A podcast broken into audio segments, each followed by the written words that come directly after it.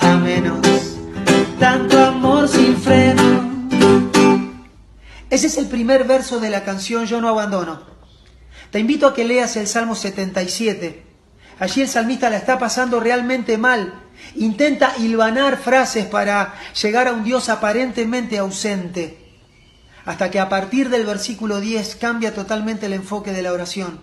Dice, prefiero recordar las hazañas del Señor, traer a memoria sus milagros de antaño, meditaré en todas sus proezas, evocaré tus obras poderosas. Dios no se ha olvidado de tu prueba, menos se ha olvidado de sus promesas. No abandones, yo no abandono. Este programa no contiene mensajes de violencia. Las situaciones, nombres, personas y lugares descritos en este programa son producto de la ficción. Cualquier parecido con la realidad es pura coincidencia. El combo. Familia del Combo, un saludo muy especial para todos aquellos que están conectados a esta hora del día. Bienvenidos en este fin de semana, el último del mes de julio. Cuéntame. Hemos iniciado recordando las palabras de Ulises Yeravide, quien en las últimas horas se ha conocido su deceso. Nos ha dejado el legado de su música. El día de hoy estaremos haciendo un recorrido en todas sus canciones. Esta canción yo no abandono de rescate. Iniciamos el combo. A ustedes gracias y bienvenidos. Donde me dirijo es el norte cierto, donde siempre encuentro el cielo abierto Y abrazo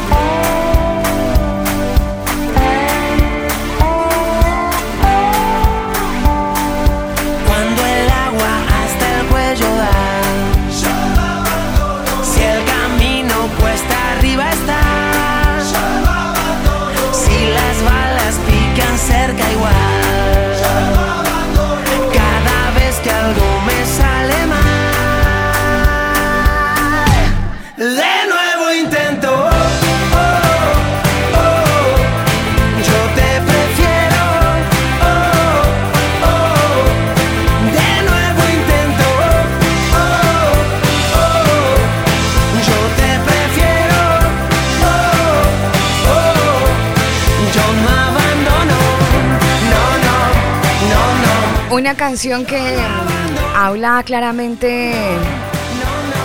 No sé, Daniel, escuchando esta canción, siento como si de alguna manera Ulises se estuviera de- despidiendo. ¿Será que uno siente cuando se va a morir, ingeniero? Es lo más probable, Alba, puede ser, y mm, a lo mejor sí, porque hemos visto de hecho muchos artistas que básicamente hacen canciones como que uno dice, oiga, pero este man como que estaba sintiendo que se iba a ir. Mm. De pronto sí, de pronto uno siente cuando se va. Quizás. Me acordé de Radical. Eh, sí, por ejemplo. Radical, que también hizo una canción hace aproximadamente dos años, eso fue al inicio de la pandemia o a mediados. Es que ya con este tema de la pandemia a veces uno como que pierde el, el tema del tiempo, pero Radical también hizo una canción y a los meses muere y hablaba acerca de lo mismo, de la muerte. No sé si es que uno lo siente, si es que Dios a uno le permite como, como, como percibir esa despedida y hay que estar muy sensibles a, esas, a esos momentos porque a lo mejor el creador de la vida está permitiendo que usted y yo nos pongamos a cuentas. Aunque a veces pensar en la muerte pues es como medio maluco, ¿no? Porque uno no quisiera despegarse, uno a veces tiene muchos, muchas situaciones, muchos apegos a familia, eh, hijos de repente que uno quiere pues seguir disfrutando de ellos, pero pues la vida es así, hace parte, la muerte hace parte de la vida y tener que vivir con ella pues nos hace de alguna manera valorar más cada momento y cada minuto alrededor de nuestros familiares. Hoy hablando acerca de la gran pérdida musical, la muerte de Ulises Selleravide, fundador de la banda Rescate, banda argentina, y bueno, conociendo parte de su música. Una semana, Daniel, llena de pérdidas, ¿no? Llena de pérdidas, sí señora. También en Colombia una muerte fulminante de un cantante muy reconocido en Colombia que mucha gente pues está de luto todavía, ¿no? Eh, hizo famosa una canción, Nadie es eterno en el mundo. Eh, y pues todo el mundo dice, pero ¿cómo? Si estaba tan joven. Realmente los dos personajes que murieron, uno de 55 y el otro de 60 años. Entonces uno se pregunta, bueno, pero ¿qué onda? ¿Qué está pasando? ¿Será que realmente esto es natural? ¿Será consecuencia de la vacuna? En, el caso ¿Será consecuencia de una enfermedad? En el caso de Ulises eh, se habla de, de un cáncer de colon. En el claro, caso, él venía luchando con esa enfermedad, pero en el caso de nuestro Darío Gómez, Darío Gómez, nuestro, eh, bueno, digo nuestro, pero el artista colombiano, eh, sí no tenía ningún problema. Comentaron por ahí su propia hija que él sí sintió unos dolores extraños en el pecho días antes. Después de las vacunas, dijo. Y posterior a exactamente a las tres dosis de vacunas que se puso. Eh, y hay cámaras de seguridad que muestran el momento en que él iba caminando hacia su auto en un estacionamiento y sintió un dolor en el pecho y se regresa. Y parece que muere ahí en el ascensor o en, la, oficina. Como en la puerta de ingreso. Ella cuenta básicamente cómo fue esa experiencia que obviamente mucha gente hoy lamenta. La música, mm, bueno, tiene sus pérdidas y hoy estamos conversando de dos grandes pérdidas dentro de la música cristiana y no, pero bueno, gente que ha dejado una, una huella imborrable en la vida, Daniel. Qué importante es poder dejar mm, como un legado, ¿no? Esa es la, como la pregunta, ¿no? O más bien el enfoque que deberíamos dar. ¿Qué dejaríamos nosotros cuando nos partiéramos de este planeta? O sea, ¿qué... ¿Por qué lo van a recordar?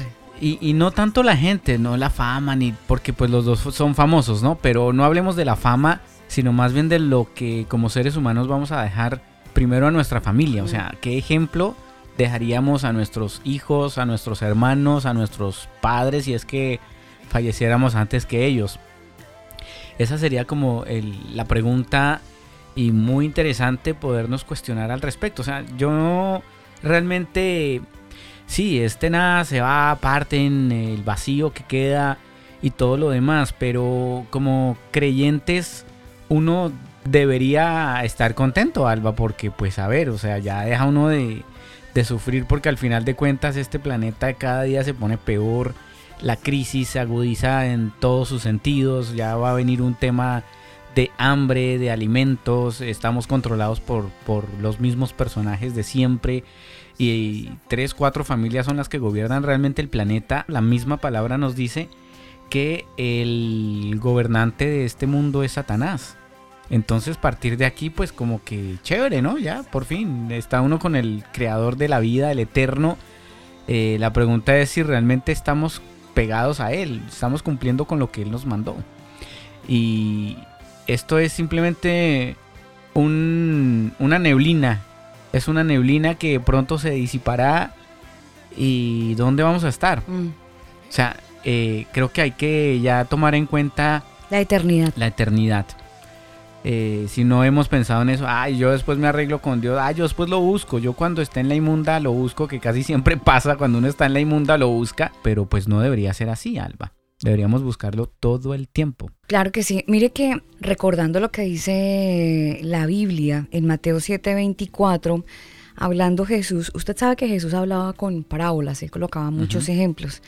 Y él comentaba lo siguiente, en Mateo 7:24 dice, cualquiera pues que me oye estas palabras y las hace, lo compararé con un hombre prudente que edificó su casa sobre la roca. Descendió la lluvia, vinieron ríos, soplaron vientos y golpearon fuerte contra aquella casa y no cayó porque estaba fundada sobre la roca. Pero cualquiera que me oye estas palabras y no las hace, lo compararé con un hombre insensato que edificó su casa sobre la arena. Descendió la lluvia, vinieron ríos, soplaron vientos y dieron con ímpetu contra aquella casa y cayó y fue grande su ruina.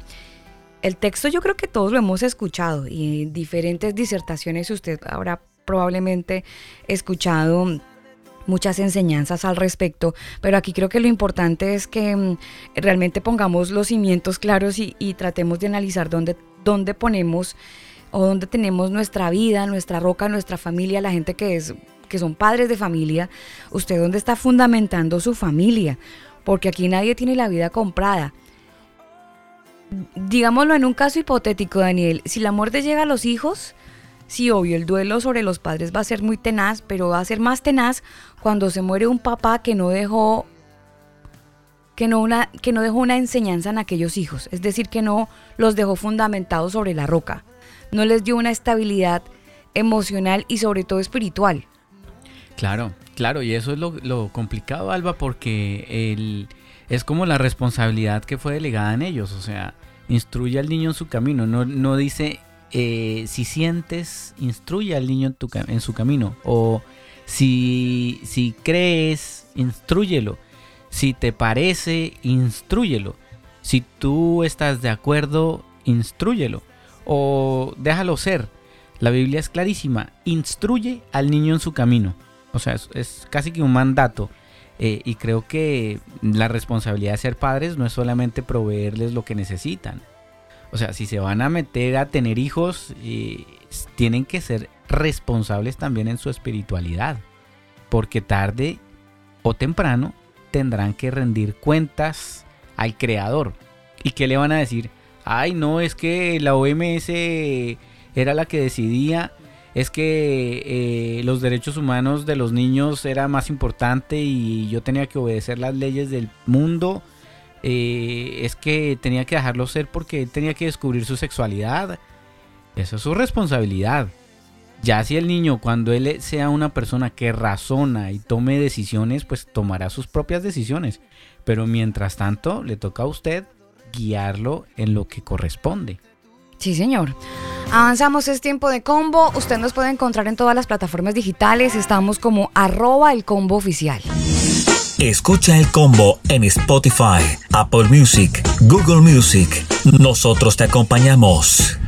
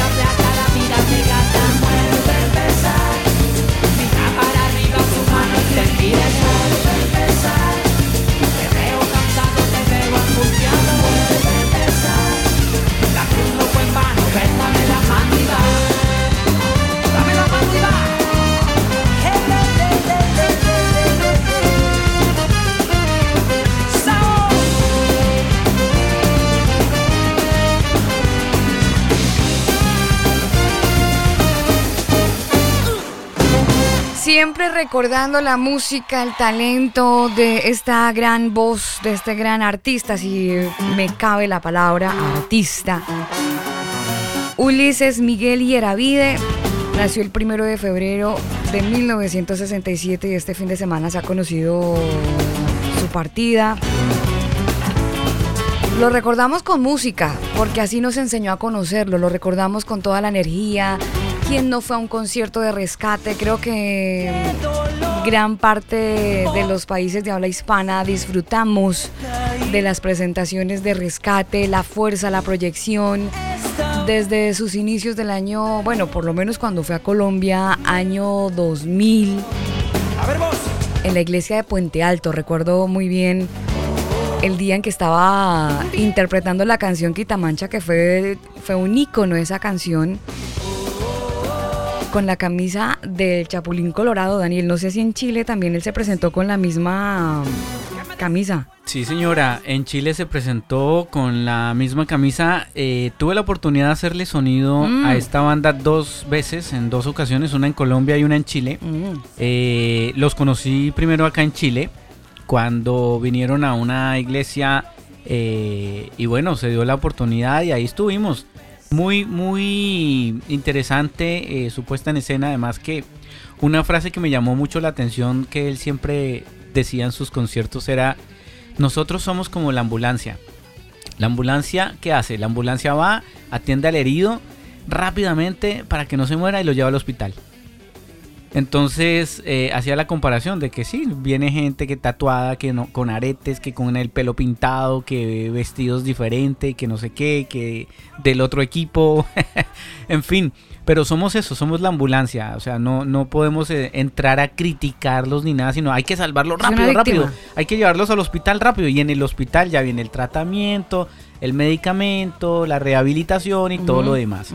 Entonces siempre me, me llamó mucho la atención esa comparación y chévere, porque al final de cuentas eso es lo que hace la iglesia. Cosa distinta que quieran vender de que es que la iglesia me impone. No, no, no le impone nada. Y ni siquiera es la iglesia. Es la palabra del Señor. Entonces eh, es la palabra la que nos dice lo que debemos y no hacer. Además que cada quien sabe cuando está mal, ¿no? Uno ya no necesita ni siquiera que le recuerden lo que la palabra dice, porque uno sabe cuando la están barrando. Uno lo sabe. La conciencia, Daniel, se manifiesta. A no ser de que la cautericen, ¿no? sí, con adoctrinamiento. Exactamente. así se cauterizan las conciencias y desde niños.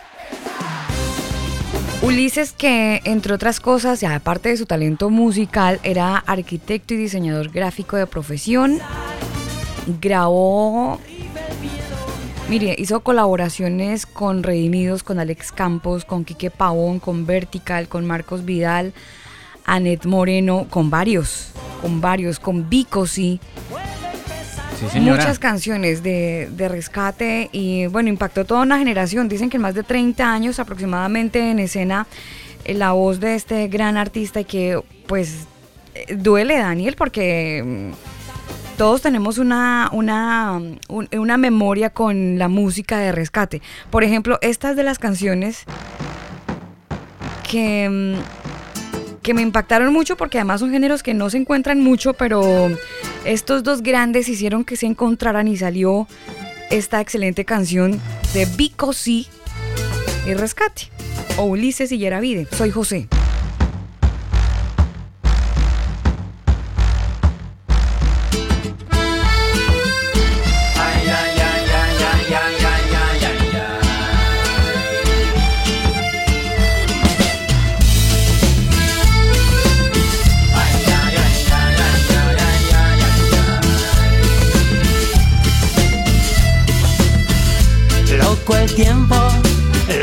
Este tiempo. Creo haber soñado esto en otro momento.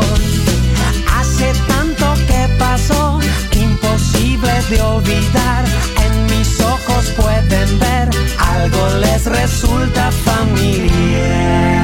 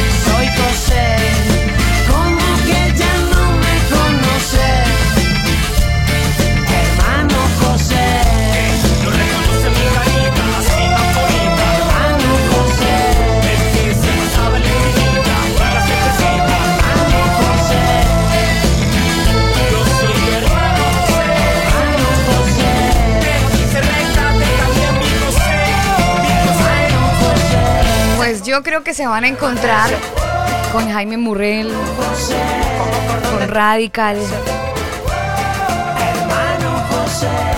con Julio Melgar. No, si ahí va a haber un encuentro, un reencuentro bastante interesante, Daniel, en el cielo, porque pues son voces que han impactado generaciones y ya se nos fueron, ya dejaron de cantar en la tierra para cantar en el cielo y ahora los vamos a recordar porque nos dejaron el legado de su música. Y sabe que me ha gustado de, rescate de Ulises Daniel, que hablando acerca de ese legado que usted decía y de lo que comentábamos en Mateo 7:24, de, de edificar la casa sobre la roca, Ulises a sus hijos le, les, les dejó tanto el testimonio del Señor tan marcado que ellos también son músicos. Exactamente, y ellos están trabajando también muy bien, muy apegados a, pues a lo que dice la, escritura, ¿no? Y chévere, chévere que siguieron ese legado y además que el talento que se, se traspasó, ¿no? Sí, sí, sí, total. Porque también lo hacen muy bien. Sí, sí. Entonces, bacanísimo. Ese, ese, eh, pues sí, eh, da tristeza un poco porque ya no va a estar y que su música y no sé qué. La fuerza, la fuerza.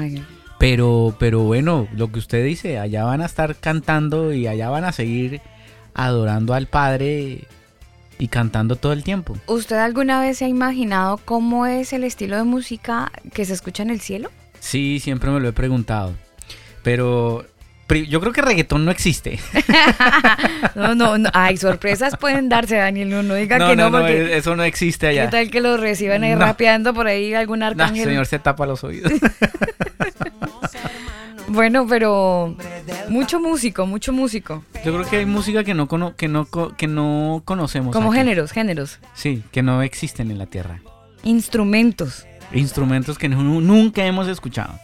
Qué bacano, ¿no? Uf, total. Qué bacano poder estar en ese lugar y, y disfrutar. Esa, esa es la esperanza chévere que tenemos los que creemos que hay un lugar eh, más allá del sol que hay un lugar donde nos están esperando, que hay un lugar donde las personas que de repente hacen parte de nuestra familia, que se fueron, se adelantaron, pues uno tiene una esperanza que se va a encontrar con ellos, ¿no? Y, esa esperanza está basada no en las emociones, sino que está basada en, en, Jesús, en Cristo, en aquel que nos dijo yo soy el camino, la verdad y la vida, en aquel que nos ha dicho que se iba a preparar un lugar para nosotros. Entonces es muy rico poder tener esa convicción en el corazón que realmente estuvieron con nosotros en, un, en un tiempo determinado. El Señor nos permitió compartir, enriquecer lazos de amistad, de familia, pero pues todo es prestado en esta vida.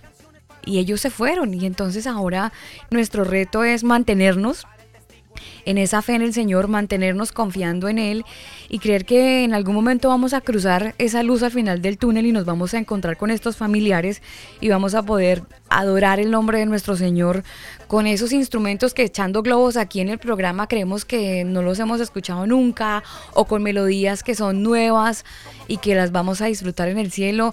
Esa esperanza tenemos que construirla, pero por supuesto, y tenemos también que compartirla a los, a los, a los hijos, a los integrantes más jóvenes de nuestras familias.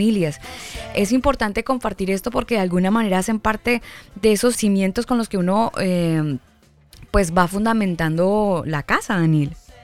Exactamente, y es lo que usted dice, lo que dice Lucas 6, 6 verso 40, o sea, capítulo 6, verso 46 que, Que también la encuentran en Lucas, ¿no? Ah, es una parábola de Jesús, entonces está, en todos los en todos los evangelios. Exactamente, y habla de crear o edificar la casa sobre la roca. Y la casa se refiere a no solamente eh, algo físico, ¿no? porque si bien usted se acuerda el terremoto que hubo en Haití, el terremoto que hubo en Chile después del de Haití, que fue mucho, o sea, más fuerte, y aún así hicieron comparación, pero ¿cómo murió tanta gente en Haití con un terremoto de 7.3 y en Chile un terremoto de 8.9? Murieron eh, pues 500 personas nada más, o sea, ¿cómo es posible? Pues básicamente por las estrictas medidas eh, que tienen para construir. Eh, donde Chile tiene que cumplir con esas normas. Sin embargo, hubo un, edificio, que se cayó y de ahí para acá más estrictos se volvieron con las normas eh, y por eso tanta gente se ha, salvado de tantos terremotos en Chile, cosa que no pasó en Haití. Entonces la pregunta sería como que usted con qué normas está construyendo su casa.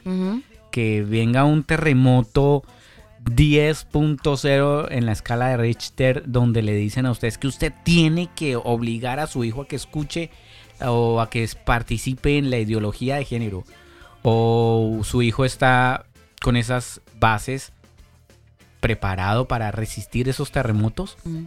o simplemente se lo va a llevar con un terremoto de 2.0 en la escala de Richter. Eh, eso, eso es un tema interesante. ¿Cómo está nuestra espiritualidad? O sea, ¿la tenemos edificada en qué? Usted me hizo acordar de un informe de la Comisión de la Verdad que sería presentado en los colegios en todo el país, esto hablando de Colombia. Y es un evento, como han dicho ellos, es un evento de socialización, donde la escuela va a abrazar la verdad.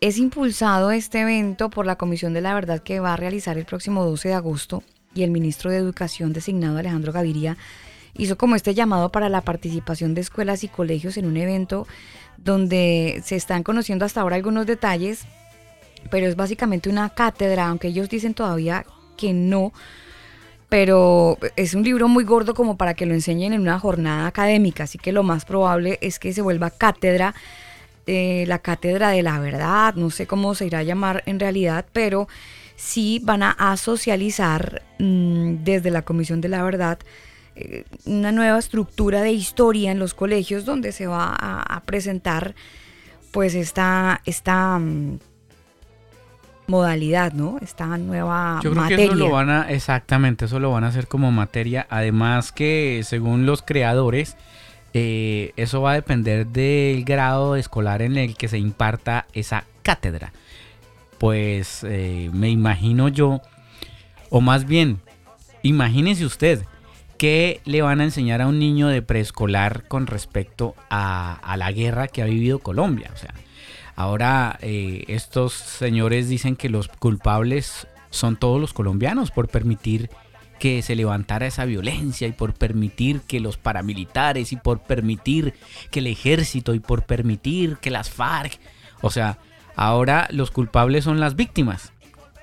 Y, la verdad, entonces, o sea, la historia de Colombia no es solamente las FARC, ni la guerrilla, ni, ni, ni todo lo que se ha conocido con Pablo Escobar y todo esto. Hay mucha más historia de ahí para atrás. Lo que pasa es que ahora como hay un gobierno diferente, pues quieren cambiar la historia. Eh, y va a ser una historia donde la espada de Bolívar va a ser el principal protagonista. Más de 2 mil millones de pesos colombianos va a costar la posesión del señor Gustavo Petro para la presidencia. Sí, eso pero, pero ellos hablaban de austeridad, ¿no? Bueno, Cosas que pasan y cátedra que viene para los colegios, usted que está pendiente también de la educación de sus hijos, la invitación es para que usted pueda estar más pendiente todavía, más eh, comprometido con lo que le están enseñando a sus niños en el colegio, para que también los pueda orientar, ¿no? Para que usted también sirva de veedor, para que usted pueda estar muy pendiente entendiendo cuál es la filosofía, qué pensamiento pues están insertando en sus niños, porque ojo que esto va desde los tres años. Obviamente, según dicen, con cierta pedagogía, de acuerdo a la edad, pero pues es una información que hay que tener, hay que cogerla con pinzas y usted como papá que cuida el bienestar mental de su hijo, pues seguramente va a estar vigilando concienzudamente cada detalle de esta enseñanza que se viene para los colegios en Colombia. Nosotros avanzamos en este tiempo de combo saludándolos a través de Canica Radio en un fin de semana donde recordamos una de las voces que han estado impactando nuestro mundo musical cristiano es la voz de Ulises Yeravide que desafortunadamente pues abandonó el barco de la vida y pasó a estar a una mejor, a la vida eterna. Es Ulises un cáncer de colon lo sacó este planeta. Recordamos también la pérdida de Darío Gómez. Usted decía hace un rato, Daniel, que la hija había hecho un comentario, ¿no?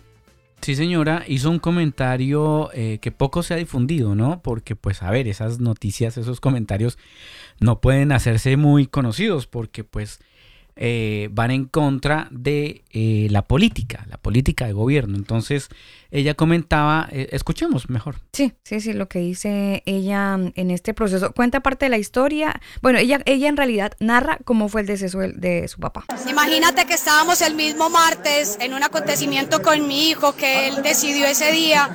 En otro regalo que yo quería hacerle, le mandé a hacer algo que cuando esté listo en 20 días se los mostraré queriendo Dios que tengo un dilema, si no sé si dejarlo ya para mí o ponerlo en el museo, pero creo que el museo igual va a ser nuestro, entonces será un dilema, lo hablaré con mi familia algo que no puedo disfrutar ni verlo, pero sé que él tenía en mente algo. Estaba con él hasta las cinco y media más o menos, hablamos, entablamos muchas conversaciones para hacer una producción el miércoles, día de ayer de redes, él estaba feliz, contento, me decía lo alegre y lo feliz que estaba con su carrera, con las redes, con la gente, con sus músicos, con nosotros como empresa, con la familia, él estaba feliz. Ya yo me fui a las 6 y 20, 6 y 25 para mi casa, a las 6 y 33 me llama mi mamá, ven por el papá que se acabó de caer. Así fue, llegué a las 6.35, que vivo cerca de la empresa, esto pasó en la empresa, no como dicen en la prensa o en las redes, que fue en la casa, no, eh, era como su casa, pero fue en la piscina. Eh, mi madre estaba arriba, estaba arriba en el segundo piso, con el mensajero amigo de nosotros, mi papá ya se iba a ir para su casa finca. Él llegó al carro, lo abrió, vieron en las cámaras que lo abrió, pero cerró la puerta, como que se sintió mal y se devolvió. Y cuando iba a subir las escalas, en esa puerta que hay ahí para uno entrar al pasillo y pasar a las escalas, se desplomó. Eh, fue un infarto fulminante, mi padre no sufrió. Los señores que lo arreglaban en el cuerpo me dice, tiene todos sus órganos. Les pregunté qué trance de la vida, porque manejo mucho las energías, cuánto demora una persona ir al cielo para ver cuánto tiempo podía hablarle. Me dijeron, si su papá quiere estar aquí, estará, pero él ya está en el cielo porque nunca habíamos sentido una paz tan inmensa, tan amena en algún cuerpo como fue el, arreglar a su padre. Nos da una energía bonita, una luz y una paz, o sea, incomparable. Entonces todo eso me, me tiene con calma, quizás todo el acompañamiento de ustedes también.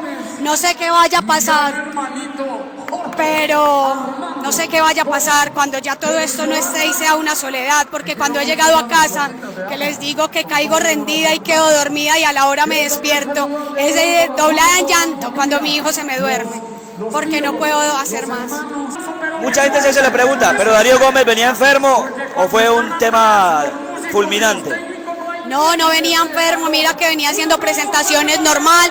Es lo que sí después de las tres, dos vacunas o tres que se puso, le daba como tosecita y decía, eh, no se me va a quitar la tos, pues, para, pues, como esa plemita, pero nomás estaba aliviado, regocijante, comía bien, eso es lo que nos tiene inquietantes. Esa tarde sí me dijo, ve, tengo un dolorcito aquí en la espalda.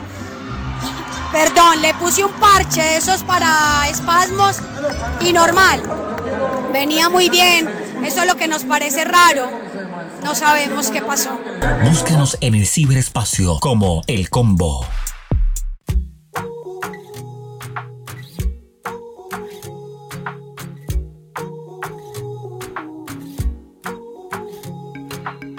Tanto tiempo lejos, en soledad viví, buscando una salida que me saque de allí pero un plan perfecto había para mí. Hoy te encuentro y me siento.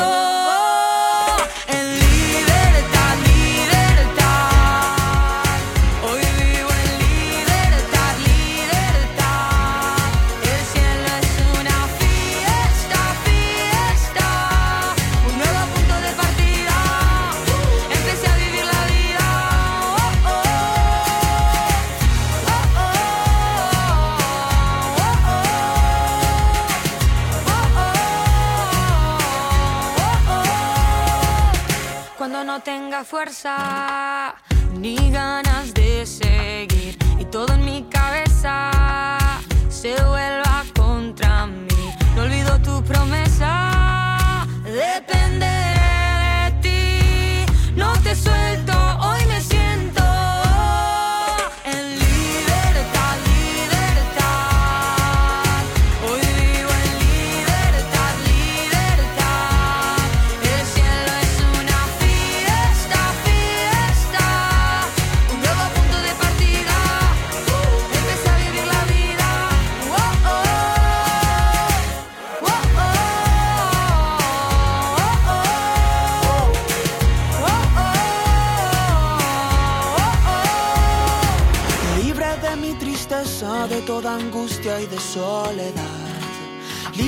La amargura, esa tormenta no volverá. Libre de los temores y esos dolores que fueron ya. Sintiendo que soy libre puedo cantar. Elcombo.com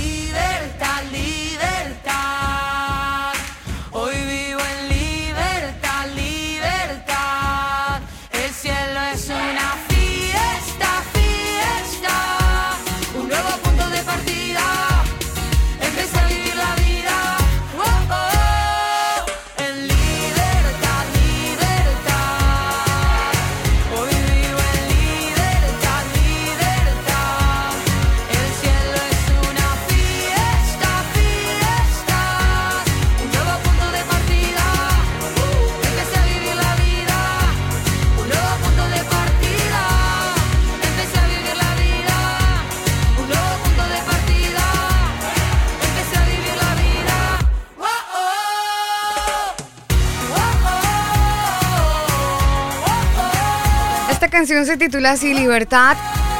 Ellos son la feria oficial. Es un dueto argentino que llegó a la escena musical juvenil como en el año 2020, hace dos años. Y esta canción, como les digo, fue su sencillo promocional. Así conocimos a Agus y a Fede y Eravide, los hijos de Ulises. Hablando, bueno. hablando del legado, Daniel, y hablando Exacto. de esos, de la importancia de, de dejar buenas bases en la familia, ¿no? De construir la casa sobre la roca. Exactamente. Y ahí usted se da cuenta del ejemplo, ¿no? Eh, chévere, chévere porque creo que ya sería labor finalizada, como cuando usted termina de, de pelear y cuelga los guantes en el boxeo, así como que listo, hasta aquí llegué, labor cumplida. Creo que eso fue lo que hizo Ulises y bueno, chévere que sus hijos sigan cantando al creador de la vida, al único que merece todo nuestro nuestro reconocimiento, nuestra música, nuestras voces, nuestros talentos, todo. Deberíamos ponerlo a los pies del maestro para que pues sea él el que lo use de la mejor manera y que nosotros podamos ser eso, un instrumento, como el combo, por ejemplo, el combo eh, entrega todo para que el padre pueda simplemente usarnos, así como estos micrófonos que se prenden y se apagan cuando se necesita. Así que chévere. Oiga, le cuento rápidamente a Alba que en Estados Unidos está como, como en problemas. ¿Por qué? Porque imagínese que usted conoce Wikipedia, ¿cierto? Sí, claro, ¿quién no se ha remitido a Wikipedia? Creo que todos en algún momento de nuestra vida. Es una enciclopedia libre donde si usted quiere modificar datos o cosas así que, oh, no, esto está mal, venga, lo corrijo, usted puede crearse una cuenta, eh, inscribirse y todo el cuento y se vuelve usted editora de Wikipedia. Mm. Entonces, obviamente ellos tienen que autorizar que usted sea editora. Y eh, de esa manera usted pueda corregir eh, algunos artículos que encuentre que estén mal. Pues imagínense que Wikipedia, la enciclopedia libre, ha modificado el significado de la palabra recesión.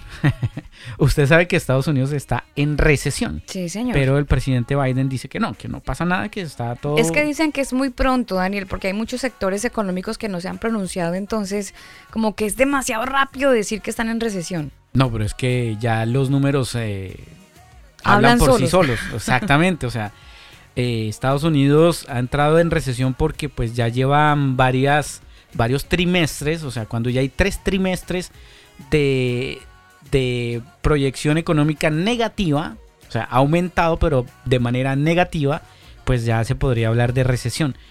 Pues una versión de Wikipedia dice que el 15 de junio de 2005, fecha en la que se ve que fue la antigua edición, esa pues eh, decía que recesión generalmente se define en macroeconomía como una caída del Producto Nacional Bruto en un país en tres trimestres consecutivos. O sea, si el país, lo que le decía, si el país durante tres trimestres ha visto eh, su crecimiento de manera negativa, quiere decir que el país está en crisis. Pero actualmente con la nueva edición que fue modificada este mes de julio, el 29 de julio se modificó y dice lo siguiente, la nueva edición. En economía, una recesión es una contradicción del ciclo económico cuando hay una disminución general de la actividad económica. O sea, Confunde y reinarás. sí, o sea, Wikipedia está modificando esto como para ayudar y, Pero a usted no le y que parece. Biden quede bien. Mire, mire, Daniel, permítame porque es que. Cuen- Cuente, y- cuente y le cuento, mejor dicho. No, no, no, pues eso, que Wikipedia obviamente está a favor de que Biden quede bien ante el público, pero pues a ver, o sea, hay distintos memes, no sé si usted los ha visto, de un tipo, usted conoce eh, Venecia, ¿no? Que es todo lleno de agua. Ah, sí, sí, señor. Pues hay un señor que está en Venecia con un balde sacando agua y tirándola al lado, obviamente sigue habiendo agua, pero... Y la foto o la carátula de la, la- la cara del personaje es Biden, así como sonriendo, como que Ah, no pasa nada. Sí, sí, Estoy sí, sacando el agua. De, de esta inundación, pero todo está lleno de agua. Sí, total.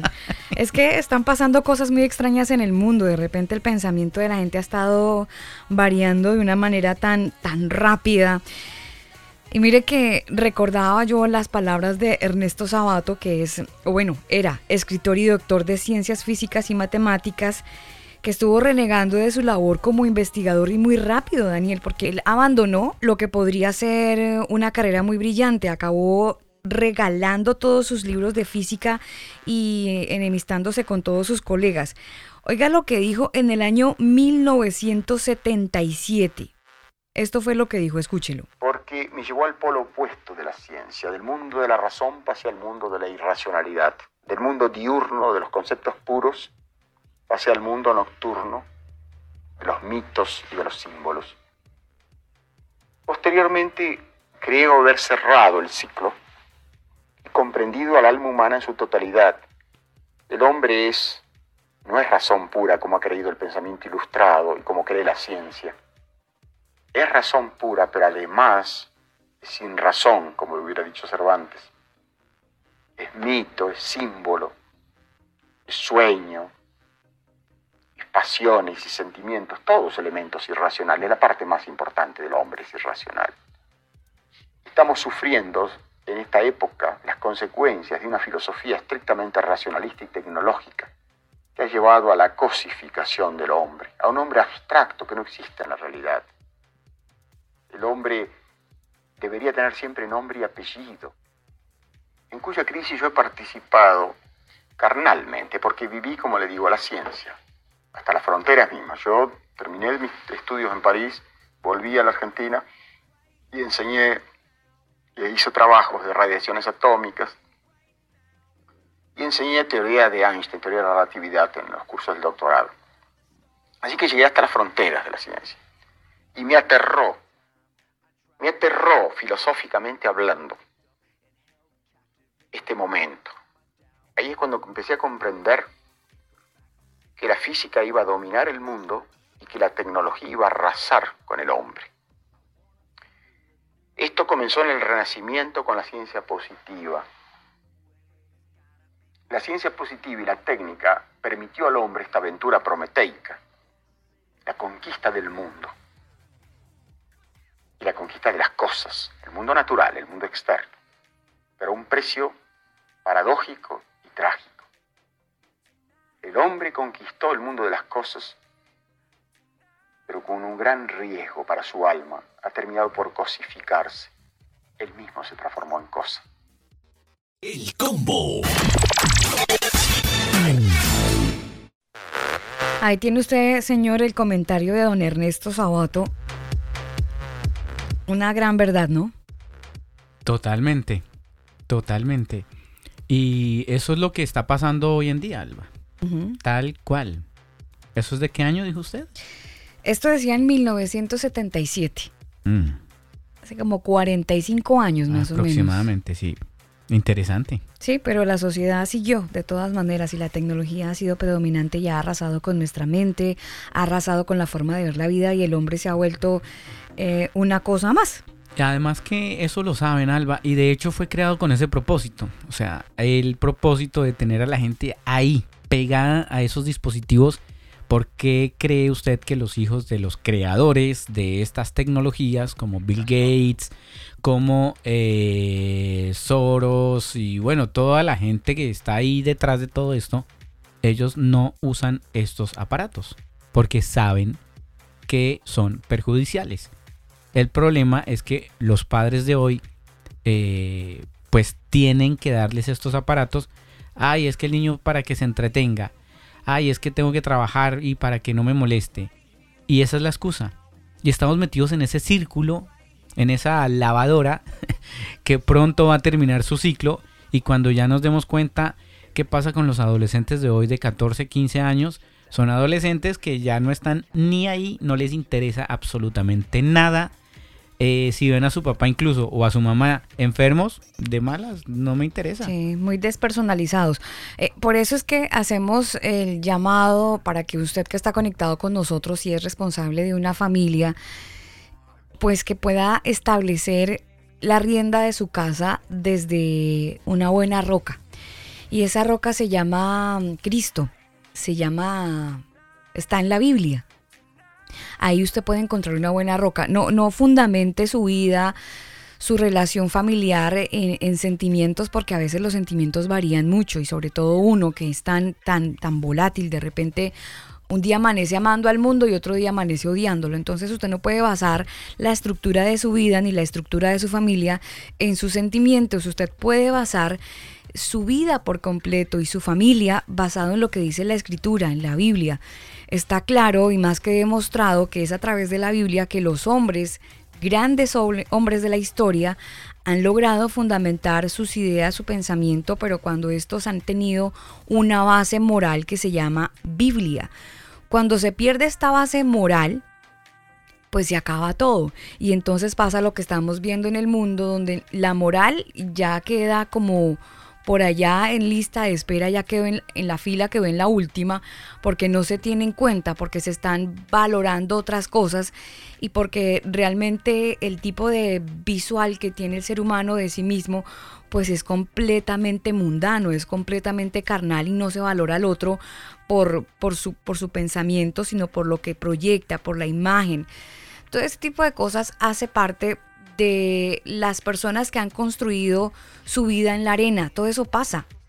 Pues pasa tanto que mucha gente hoy eh, que de alguna manera quiso cambiar su género para poder participar en ciertos deportes, pues se vieron en muchos comentarios. Por ejemplo, Daniel, no sé si usted se acuerda, hace algunos meses, tres meses después de que algún atleta transgénero ganara el título de la Asociación Nacional Deportiva o la organización internacional que supervisa las competiciones de natación, que estuvo aprobando nuevas formas que ahora prohíben a los varones biológicos competir en torneos femeninos, ¿se acuerda? que hubo un caballero de nombre Thomas que se convirtió en marzo en el primer transgénero en ganar un campeonato de natación femenina y pues obviamente empezaron a discutir muchas, muchos temas que obviamente la fisonomía, el cuerpo del hombre es diferente al de la mujer, hasta que por fin se dio peso a ese tema que es natural y lógico y que no se debatía hace algunos años, pero que hoy por ese cambio de pensamiento pues ha tenido que entrar en el debate y donde claramente la estructura ósea del cuerpo del hombre es diferente a la mujer y por eso la Federación Internacional de Natación tuvo que decir, no, qué pena, tenemos que quitarle la medalla a este señor porque pues tiene una ventaja relativa de rendimiento sobre las mujeres biológicas y eso pues tiene que quedar claro. Obviamente, y no solamente esa, esa eh, delegación deportiva, sino otras como el rugby, donde un transgénero le dio una paliza a una mujer. Es obvio, Alba, porque la estructura ósea es distinta. El hombre es mucho más fornido, siempre va a tener más fuerza que la mujer. Y no significa que entonces, ay, es que el macho es un opresor. No, estamos hechos con más estructura ósea. Diferentes. Para levantar más peso, para proteger a la mujer, no para pegarle. Ya que otros sean tan bestias de hacer eso, pues ese, ese es otro tema, ¿no? Sí, mire, es que un trabajo realizado por investigaciones de la Universidad de Duke en la clínica y la clínica Mayo descubrieron, mire lo que descubrieron, ¿no? Esto tiene que con estudio, basados y, y organizaciones internacionales que se proyectan para, para hablar de la verdad. Mire, estos investigadores descubrieron una diferencia de aproximadamente el 5% en general entre los mejores tiempos de tomas como mujer en comparación de sus mejores tiempos compitiendo como hombre. Acuérdese que cuando él era hombre nunca ganó una competencia de natación, pero pues como mujer sí ganó. Ah, es que como mujer es más empoderada. En comparación, los hombres biológicos que están en competencias élite, entre un 10 y el 15% son más rápidos que las mujeres biológicas y pues obviamente si se habla de, de pruebas cortas, entre un 7 y un 10% son más rápidos que las pruebas de larga distancia según ese mismo documento de la Universidad de Duke y la, uni- y la Clínica Mayo. Científicamente los hombres tienen mayor rendimiento deportivo. O sea, eso, la eso ciencia lo sabe hace tiempo. Por eso nunca ha ganado, porque competir contra hombres es otro tema.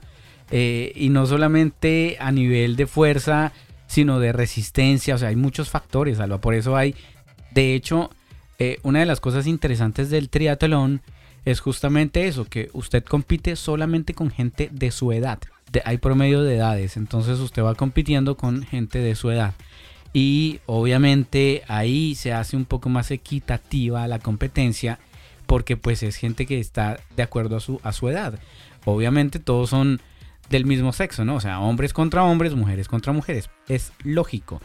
Ahora que ellos quieran decirle a la ciencia que son ignorantes por no incluirlos o excluir, porque a mí me parece más que es exclusión que inclusión, pues es otro tema. Pero es obvio y lógico, o sea, tarde o temprano tendría que haber pasado lo que estamos leyendo o comentando. Tarde o temprano eso tenía que pasar, porque señor. se iban a dar cuenta de que es lógico que los hombres siempre le van a ganar a las mujeres en cuanto a resistencia y fuerza. Sí, señor.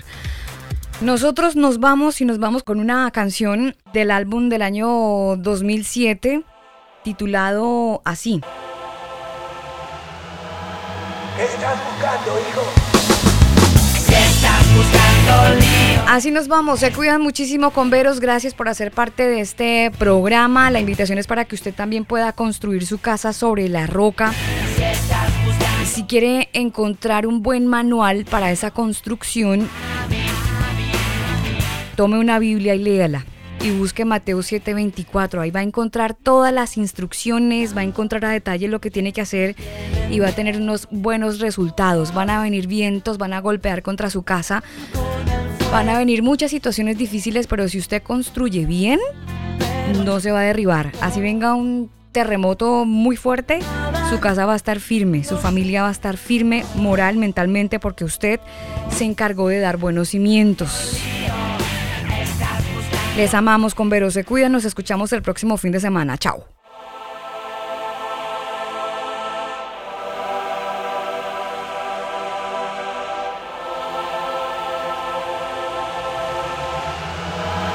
¿Qué estás buscando, hijo?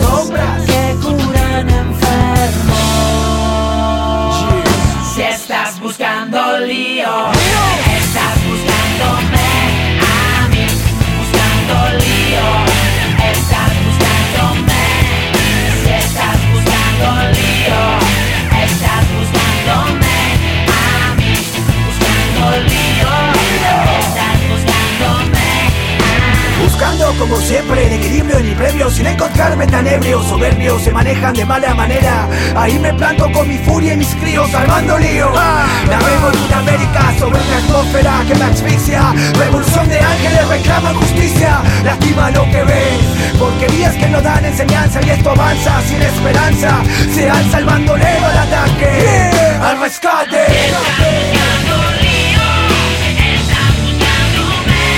¿De qué sirve el precio en la mano del necio para comprar sabiduría?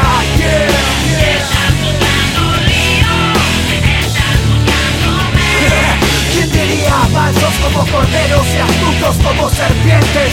¡Valientes! Se apagará la lámpara de los impíos. Se apagará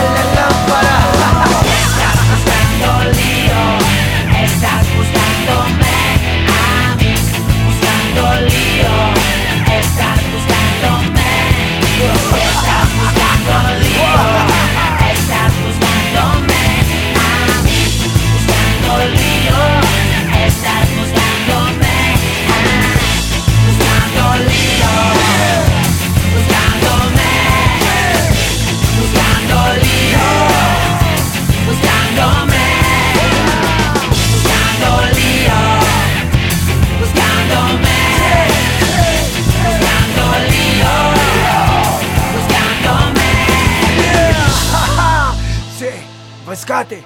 Búscanos en el ciberespacio como El Combo. Este programa no contiene mensajes de violencia. Las situaciones, nombres, personas y lugares descritos en este programa son producto de la ficción. Cualquier parecido con la realidad es pura coincidencia. El Combo.